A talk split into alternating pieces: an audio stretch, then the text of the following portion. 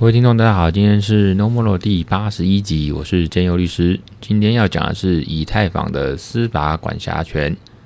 哦，那今天我们就废话不多说，马上来讲这个以太坊的司法管辖权。那美国政府呢，近年来就是试图的监管加密货币的呃产业跟市场。我们就以以太坊为例哦，大家一般不管币圈或非币圈的，大概除了比特币以外，再来就是以太币嘛。哦，这两个东西，老大、老二哦，二哥哦，这个我们就讲二哥。因为呃，这题外话了，就说比特币当然是一般来讲都会把它叫做数位黄金哦，就黄金嘛，这种就是一个有价值的物品或商品，那数位的。那相较于这样子简单的理解的话呢，那以太坊就比较像是一个世界电脑哦，就是一个一个。你们一般手机里面有 Android 有 iOS，哦，有这样 Apple Store 这样子的一个平台，那所有这个东西是经过审查后就可以上架哦，一些 APP。那那个以太坊这个呃范围跟呃又越越广，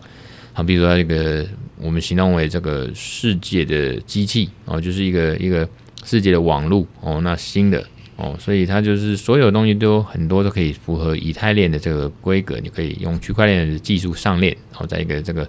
以太坊里面啊，包括这个用以太币，然后它要做一些在之之前 POS 啊 POW 这种情况呢，矿工的情况下就要做一个，你要付这个 gas，然后就是燃料费，然后这个你才能用相关的服务或者是商品，哦，就是包括 NFT。那讲回来呢，如果你把这个以太币呢，哦，这个讲成是当做是一个证券，我们后面会讲什么叫证券，然后它的它的要件哦，会有怎么样符合这证券。如果你是把以太币视为这个证券，那像美国这个呃证交证券交易委员会 SEC 呃 SEC 就会纳管了嘛，因为是像证交法证证券交易这样子，像股票啦这些有价证券。那如果你把以太币视为这样商品，呃，类似我们刚才讲这个比特币。然后呢，那就是由美国这个商品期货交易委员会哦，就叫 CFTC 哦纳管。那这个人家简称叫做商品，美国这个期交会吧，哦，反正我们就叫 CFTC 哦，去纳管。或是以太币是个视为商品的话，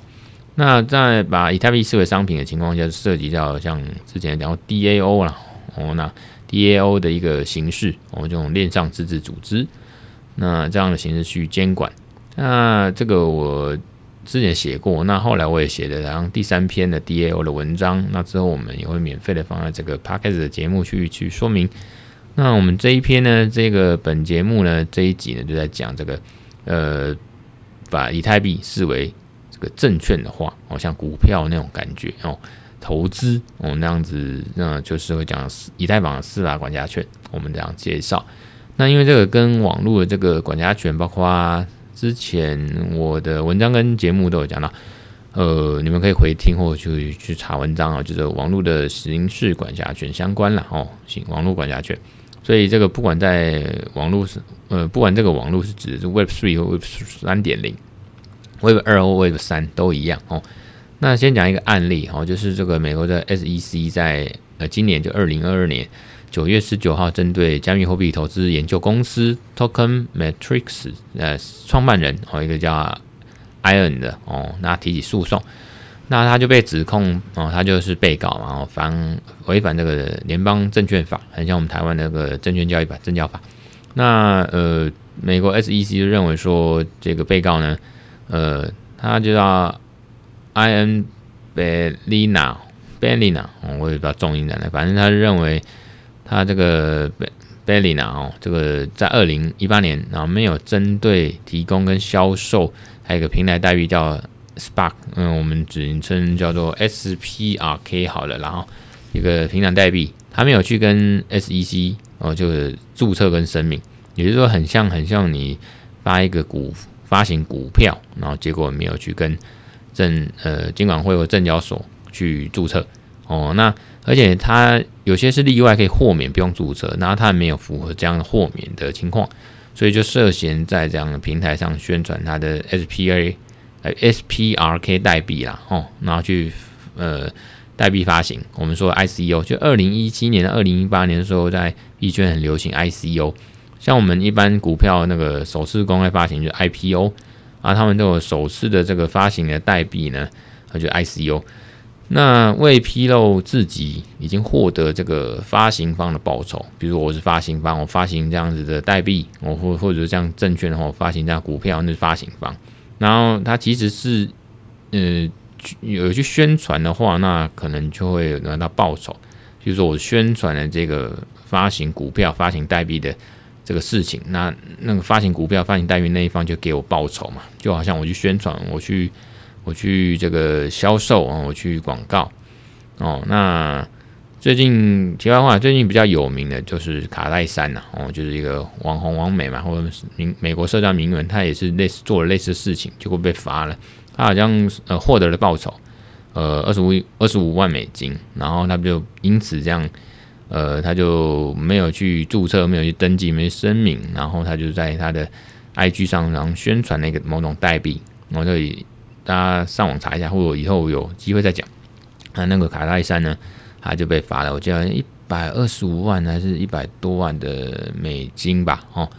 嗯，我看一下他是不是叫对金卡戴珊了？哈，他也是呃，就是对加密货币在呃这个发行或者一些代币呢，他做一些推广，然后在他自己的平台在 IG 上面。那这个我们讲回来，这个这个 SPRK 这个代币。哦，也是也是这样，所以总之这个 SEC 就认为说，这个被告呢发行这个 ICO 的代币就是证券，这个这样子代币，这样的加密货币就是证券，然后你没有做一个登记，所以你有刑事责任，是刑罚哈，所以呃，美国的证交会呢就对这个被告提起这个诉讼，哦，它是刑事诉讼。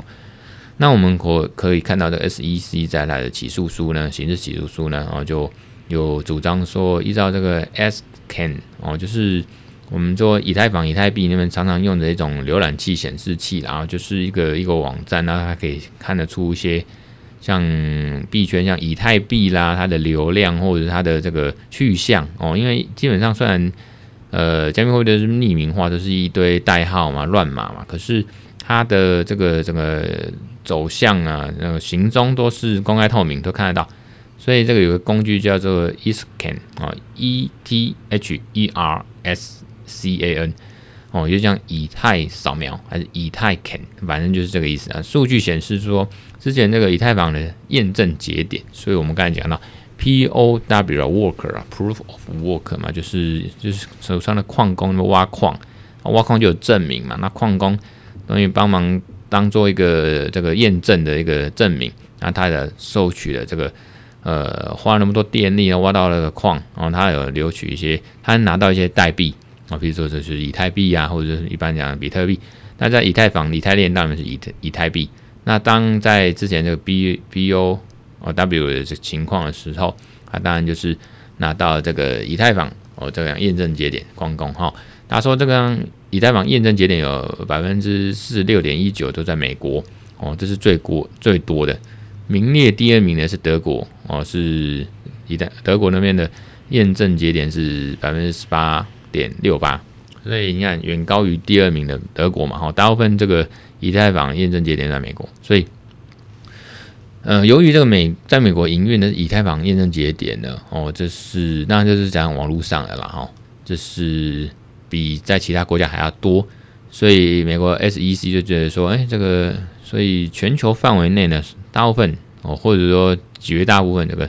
以太坊的这个链上呢。或者网络上了哈，交易活动都应该被视为在美国发生的。换言之，这个他们这个监管机关呢，呃，就对于这个以太坊的监管立场，认为说不只是因为这个案件是涉及在美国交易哦，呃，可能不管是叫伺服器啦还是什么哦，这个就是美国本土上面的网络哦，或者说链上啊发生这个呃线上的加密货币交易，而且整个以太坊网络都属于。美国政府的管辖范围，那这样子有点狂了哈。就是美国 SEC 认为整个以太坊网络都属于美国政府的管辖范围，我觉得这样子是有一点。我先讲一下我的心政，我的想法了，这样子有点太广了。我就是全部说了算都要捞，我觉得有点太呃跳跃思考。那总之是因此呢，那个 SEC 他认为说，以太坊交易活动可归类为类似于美国证券交易所的交易活动。这是他的解释，然后那相当于这个监管机构对以太坊网络上的所有交易活动，甚至整个加密货币的领域，不管你 ICO、Define 哦，去中心化金融，或者 NFT 的交易，或者 DAO 的活动，DAO 活动你把它暂时想成是这个呃链上或者的一种呃去中心化的这个自治组织然后我们链上的这个社团啊，链上的这个组织，他们这些人呢，在网上活动啊，都美国都有像这个管辖权。那我们首先还是要来讲一下这个有没有这个豪威测试豪威 Test，然后这个豪威测试原则哦，一般美国证交法就以这个原则，豪威测试原则当去认定，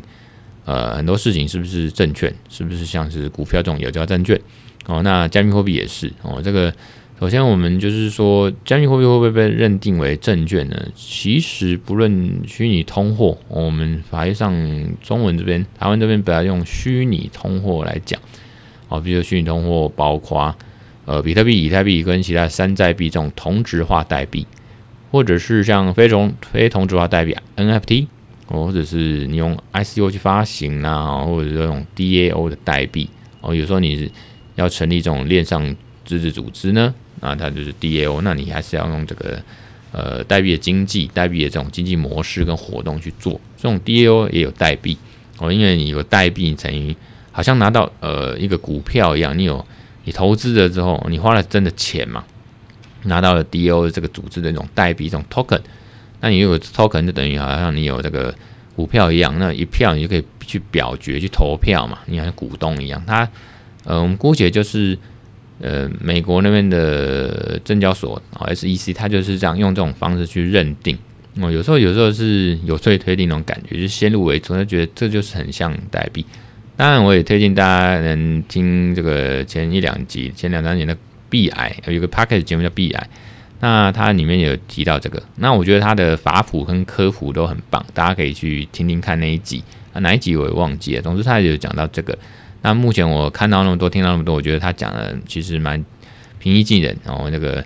呃那个难易适中哦，所以 DAO 它其实也有发行的代币。哦，就是如有点类似，那类比这个公司里面，你可能有投资人有股票嘛？那你在 DAO 你有代币，你才能去投票，才有话语权，才能参与嘛？哦，那个不管是投资在经营，那股票也是嘛？你你股东你有股票，你才能去投票嘛？你才能去表决嘛？去开会嘛？股东会。那虽然都呃这些啦，哦，虚拟通会被视为是商品哦，或者是数位资产，可是常常往往就是还是会去想说，到底是不是构成证券？那全世界包括美国或者台湾也在关注、在讨论这个事情，然后就是 Howey Test 哦，这个豪威测试原则，然后，然后呢，呃，因为为什么会一直讲到这个？因为呃，在加密货币呢，在这种法实体世界这种各国的法令监管里面，首当其冲的，除了这个证券管制，就第一个跟洗钱，因为洗钱、反洗钱这个有时候跟甚至跟呃，除了这个洗钱这种犯罪集团呐，哦，因为也是脏脏钱嘛，有些诈欺也要洗钱，说那洗钱，甚至是恐怖分子的活动也是透过洗钱，所以这个东西是全球高度敏感的东西哦。有时候很多犯罪啊，那包括战争，有时候这种不义之财呢，都会透过洗钱。所以，呃，现在不管就是俄罗斯还是哪边，大家也都在想说，会不会透过这种洗钱的方式去反。反接受制裁，所以这个东西绝对是首当其冲会被讨论的哦。但我的观察在，呃，包括法律界，那我我法律界啦，啊，他们这个有在碰，或者说这个长期这个研究这个加密货币的这个业务呢，法律业务呢，首当其冲，第一个原因也是跟反洗钱啊、洗钱有关哦，证券、金融这些有关哦。那我们讲回来，就是依照美国联邦呃最高法院的见解哦。那证券当然包括许多不同的这个证明所有权的证书哦，不管它叫什么名字。那国会制定证券法的目的就是要规范投资嘛，就像我们台湾的证交法一样哦，就是要规范投资。所以不论用哪种形式进行，或者弄什么名称命名都一样哦。那再一个就是 SEC 去告，就 Verse 啊，Verse 就是告，然后这个 Honey Howwell 公司 Howell Corporation 这个案子里面，法院呢，他把投资契约定义为该计划是否涉及将资金投资在一家普通的企业那它的利润完完全来自他人的努力。哦，那后来以这个 SEC 告这个 Edwards 的一个案子，别的案子进一步的解释说，当我们认为认定利润必须去完全来自他人的努力的时候，那指的就是投资者在投资中寻求的利润，而不是这个投资的计划的利润。那什么意思？哦，不管，总之它就出现四个要件，Howey Test 豪威测试的原则出现四个要件，只要符合这四个要件，他认为认为你这个。呃，就是证券哦，你这个代币呢，你这个不管是 DAO 的代币呢，还是这个 ICO，还是这个以太坊呢，哦，你可能就是呃证券哦，他就要好像把你就是金管会或者证交法、证交所这种东西就要把你纳入列管了哦，因为这个要保障这个投资市场、投资交易人嘛哈、哦。第一个要件就是要，投资人有投入金钱，诶，这个似是而非哦，有人认为有符合，也没有符合，因为。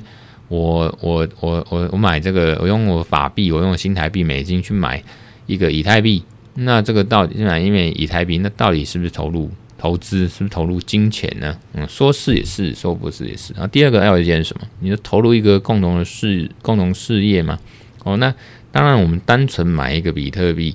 以太币，哦，是是没有说什么投资事业，可是往往这个呃，有些人就会把它组成一个好像一个计划。一个专案哦，一个好玩的东西哦，有些人就弄成一个好像艺术品也有可能。那甚至你说那些呃那些猴子啦，然后那些他们其实也确实是一个链上组织，然后他们背后其实有一个实体的公司。那他们也是要做一些这个所谓的事业，就是说他们有一些呃专案的推行啦，或者一些计划。那这个可能也会被说为投资。至少一个共同事业。那第三个要件就是投资人预期获利，这个还蛮容易符合的哦。譬如说我买，我买，如果说单纯买一个，呃，用新台币美金单纯去买换成这个以太币，那当然是希望说它能让能获利嘛，然后它能这个时候涨起来嘛，哦，那个暴击这样涨起来，所以一起能获利。那这个。如果你说说这个事业，他们讲的这些事业能不能就因为这样子去？我们讲第四个要件哈，这个获利哦。第三个讲说预投资人预期能获利会获利，第四个讲说那获利什么？获利怎么来？就是第四个要件，获利来自发起人或者其他第三者的努力嘛。哦，真的是有人去去经营哦。那当然这个一般来讲股票是很好那个去理解，就真的是这个公司的发起人、公司的经营者或者是其他人。呃，这个公司请的这受雇，大家一起努力把公司的这个案子事业做起来了，那那股票就有值钱了，市场就觉得哎有货，有就是很棒，然后就看好，然后就整个价值是高之后，它股票的这个价值就高了，获利嘛，吼。那这个是这个要件。那当初 SEC 就是美国这个证交所，那当年在审查第一个到的时候，二零一六年吧，哦。好像是 MakerDAO 那个事件很有名，大家可以上网查。总之，在 SEC 当年在审查这个第一个到这个 ICO，就是初初始代币发行了哈。这个案件的时候，就是觉得说，诶，基于这个共享治理的形式，他认为说整体结构是迫使这个投资者依靠让组织者独独特知识、呃技能跟控制地位来创造代币的价值，所以他认为就符合刚才的四个要件，认为。呃，这个道的呃代币或者让 ICO 的代币就是证券，也就是说，你投资人有投资钱嘛？有嘛？那你投资的至少一个共同事业啊，有嘛？你们成立这个 DAO 就是要搞一个组织，然后干大事，然后弄一个共同事业或者是计划或专案嘛？哈，那你认为会不会获利？因为你就是预期希望它能获利，那获利的其他呃呃来自发起人或第三者努力，也就是说他这边。所认定，SEC 所认定，呃，因为组织者就是发起人哦，很有名哦，他的声望哦，说他独特的一些知识技能跟控制地位哦，那是不是就创造了代币的价值就涨？我随便讲，就说 Elon Musk 随便讲人家狗狗币好棒，我以后要用狗狗币怎么样？诶，狗狗币忽然就涨起来，代币的价值就创造出来，或者是水水涨船高，那。或者说像以太坊这个名，单首当其冲绝对是 V 神 Vitalik 嘛，哈，当初以太坊的这个共同创办人，他其实对整个以太坊的控制地位还是有的哦，举足轻重。虽然他自己之前说他对以太坊的控制能力跟影响力越来越小啊，当然这个有好有坏啦，因为以这种呃区块链或者去中以太坊这种去中心化的理念，当然是不能因为一个人怎么样哦，就影响到整个以太坊或者它的币价嘛。哦，这是很理想，也是他们当初的目的。可是实质上就是。还是会影响啦，比如说这个公司啊，我们讲这个，如果这个假设诶张忠谋挂了，那是不是台积电的股价会稍微被影响或重挫哦？我只是举个例啦哦，那当然是不一定嘛哦，不一定。那呃，总之就是说，I 如果 ICO 是一个主要透过它受欢迎程度或规模而增长的 DAO 哦，或者是一个代币。那很可能增加它的，就可能增加它的投资或股息的价值了嘛？吼，这个可能就使得它的代币成为这个投资契约了。哦，就是我我要买这个代币，那你等于好像也事实上缔结了一个契约。哦，我要来成立这样子的组织，我要参加这样的规模，因为通常我们要投资都会写契约嘛。可是像有时候一些事实行为，譬如说我真的就是去买了代币。啊，譬如说我们上公，法律上说上了公车，哎、你是 BB，那你不能投零钱，其实是说成立了一个运送的契约喽。哦，不会你，因为一定是乘客跟那个呃呃大众交通运输公公司哦，他们之间会有个呃运送契约，那不可能说我上个车我要先签契约，还是说诶、我要上车，呃，那我要上，呃，然后司机还回你，呃，让你上。那就成立一个契约，然后口头的。所以呢，你通过这样子事实上的行为，你投了，你投币，或者是你这个用悠游卡去刷卡 BB 哦，那其实就成立一个运送契约。所以你如果上网啊，或者去以太坊，或者偷钱包什么买了呃代币以太币，那其实就是成立投资契约吗？哦，那你是不是就是一个这个参与了一个投资的行为？那就是重点。文章的重点或者本节重点就是是不是受到监管了哈？所以有时候的 DAO 呢，或者它里面的每个代币啊的持有人呢，就可能直接这个提供了管理的机制哦。这个我们跟跟下一集这个 DAO 自治能否取取代这个公司或合伙有关系啦哦。因为我们刚才节目刚开始就提到说，呃，如果你把以太币视为这个。证券，那可能美国证交所 SEC 就来查嘛，哦，那他认为这个管辖权是是大部分发生在链上或网络上发生，大部分的节点以以这个以以太坊验证节点来看，或者链上这个网络上的这个踪迹来看，好像大部分都放在美国，所以放在美国可能伺服器还是什么的，哈，网络的这个记录都是在美国居多，所以他认为美国就有管辖权。那我们如果说把以太币视为这个，呃。商品或者比特币这种视为商品，那可能就是由 CFTC 就美国商品期货交易委员会来纳管哦。那如果这是商品的话，就会有这个 DAO 自治的问题，呃代币的问题哦。那呃，因为下一集会讲到，我们拍的下一集会讲到说，像就是也发生一个案例，就是因为这样 CFTC 就是觉得说，哎，你 DAO 代币，那你所有持有 DAO 代币的。哦，因为 token 代币的，不管是以太币还是什么，所有的等于是投资人参与者，你等于就是好像公司里面的人一样啦，或者甚至是是股东一样，或者说经营者一样，你就是要为 DAO 的行为来负责哦，甚至也是又起诉了。反正这个我们下一集会讲。那我们讲回来呢，就是我的看法啦，嗯，就是说我观察了一下，就是像呃美国的一个法学教授叫 Brian 哦。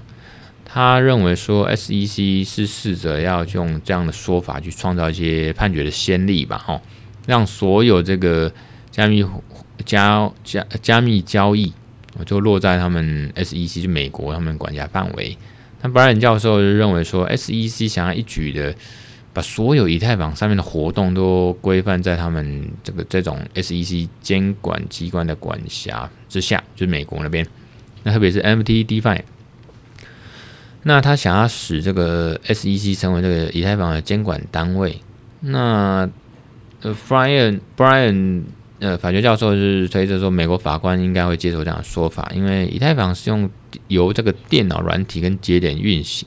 那很多多数的电脑呢，哦，那都显示是在美国嘛，所以这是在美国当地发生的事件。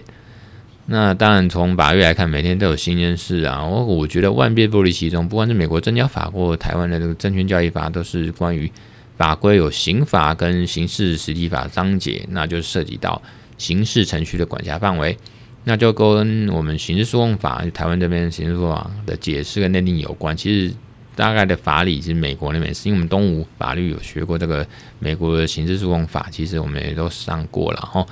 那美国它，哎，我我就试着从这个角度去讨论跟理解美国 SEC 的法律见解。那我们认为网络是不有无远弗届嘛？你就算是所谓的元宇宙 Web Three 啊，这样子也一样。那经有这种网络犯罪情形，即使依照刑事诉讼法，像我们台湾的第五条第一项，他就说案件由犯罪地或被告的住所、居所所在地的法院管辖。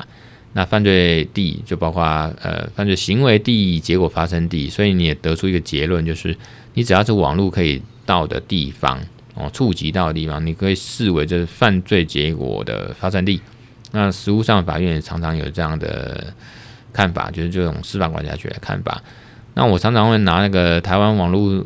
著作权侵害的案件为例子来说明，说实务上哦，有个智慧财产法院一百零六年度。哦，刑至上易字第五号判决，他就针对这种你上网去陈列的仿冒品、仿冒什么商商标商品的犯罪行为，就做出这样的看法，认为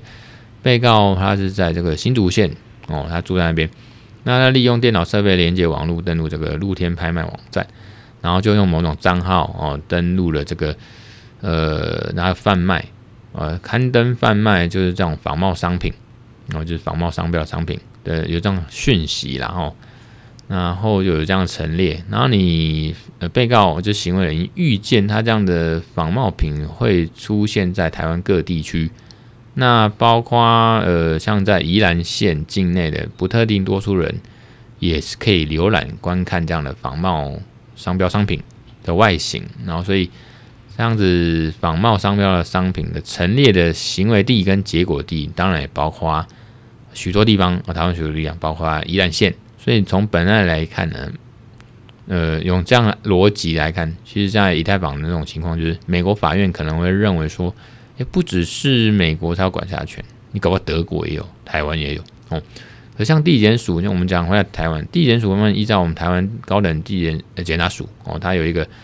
和审核移转管辖案件应行注意事项第二点规定说，应该移由犯罪地管辖。哦，就这一点而言，很像美国说，因为犯罪地是在美国嘛，哦，那第三点也是规定有说，有管辖的、有管辖权的联系艺术较多，或者是调查证据比较方便、比较便捷的话呢，还是移到那个地检署的所在地去侦查比较好。也就是说，如果我们讲回来这个美国这个以太坊这个事件，哦，管辖权事件，从检察官或调查员、调查局的角度来看。因为以太坊是由这个电脑软体节点运行嘛，大部分的电脑在美国，所以犯罪行为这样来讲，好像犯罪地、行为地哦，犯罪活动行为地大部分在美国境内，所以美国的 SEC 或法院就有或才有司法管辖权，会比较方便哦，或者所谓联系因素比较多哦，比较比较多这个原因啊，哦，联系因素，那调查证据也比较方便嘛，如果大部分都在美国。我发现美国，可是你去别的地方调查不是很怪嘛？我他这样的，所以呃，这也是有一点道理的。那我最后我是认为说，现阶段在讨论这样子的 Web Three，你说要去寻这个司法究竟去究责或救济啊，不管是哪个国家的司法程序，其实都会面面临到相同的这种法律窘境啊。区块链这种窘境，就是法律上认很难以认定说诉讼审判权跟管辖权到底在哪里。所以我觉得说，从这个案例哈，这个这次的案例，那后续的发展结果还是值得我们去持续关注跟研究。那当然是可以形成一个可依循的一个参考与惯例，然后这样子。那这个就是今天的一个分享，或者今天的一个分享。然后呢，嗯，我最后呢还是来做一个这个 CTA 啊，Total Action，Total Action，然后就是。呃，其实我也是做着用这个热忱跟那个兴趣来做这个节目，或者研究这些相关的东西写文章。那我希望大家有给我们鼓励啦哈，呃，支持啦哈。就是像我节目的讯息放我们 normal row 的这个连结数啊，里面的很多这个 Pocket 平台可以提供收听，包括 Apple Pocket、Sound On、Spotify、Google pockets 跟 KKBox。那本节目就 normal row 这个节目呢，或者说我的法律事务所呢。哦，那都有一些脸书粉丝页，或甚至有 Telegram 哦网站，或者说我的文章也放方格子这个平台。那也欢迎呃各位听众订阅、按赞、分享、开启小铃铛，给我五星好评或者留言，呃给予支持呃批评都可以，那指教那哦没问题，那给予我一些鼓励喽。那就是谢谢大家，拜拜。